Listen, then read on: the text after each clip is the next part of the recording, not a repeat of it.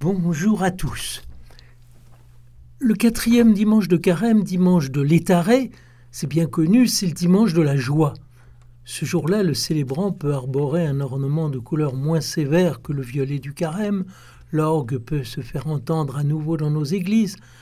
J'ai connu des enfants qui s'appelaient Laetitia parce qu'elle avait été conçue ce jour-là, leurs parents ayant fait pour l'occasion une petite pause dans la résolution de continence prise au début du carême. Un des avantages du carême, c'est que cela dure. Ce n'est pas l'offrande d'un jour ou d'une semaine. Ce temps nous demande de la persévérance. Il est donc normal que nous mesurions en ce moment le chemin parcouru pour ajuster plus solidement notre sac avant de reprendre la route. Toujours dans la joie de savoir que le Seigneur nous fait beaucoup d'honneur en nous demandant quelque chose de nous-mêmes. Lui qui peut nous combler superabondamment et qui n'a besoin de rien, daigne recueillir avec beaucoup d'amour ces petits riens que nous lui offrons, les prendre pour lui comme avec Saint Martin qui a vu en son Jésus portant le manteau qu'il avait partagé avec le mendiant Damien.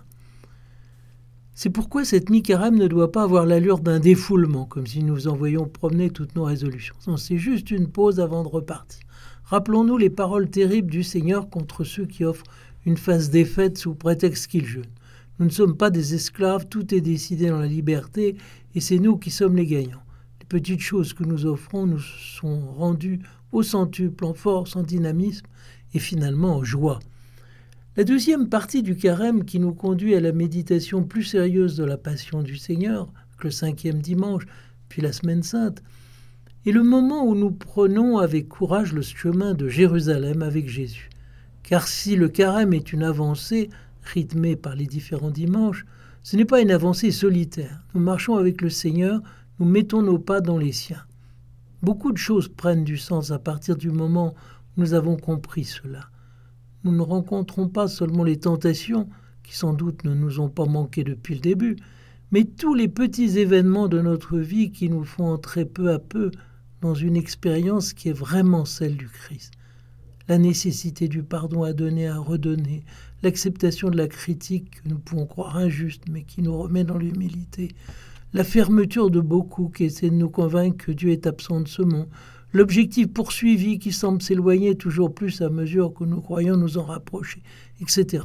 Tout cela, notre Maître l'a connu avant nous et sans doute à un degré incroyablement plus fort. Tenons-nous là, près de lui, dans la montée, dans la fente du rocher, prêt à consoler son cœur et en retour recevant l'encouragement qui vient de lui. N'aie pas peur, petit troupeau, j'ai vaincu le monde. Celui qui aura persévéré jusqu'au bout, c'est celui-là qui sera sauvé. Bon courage, à bientôt pour le cinquième dimanche de Carême.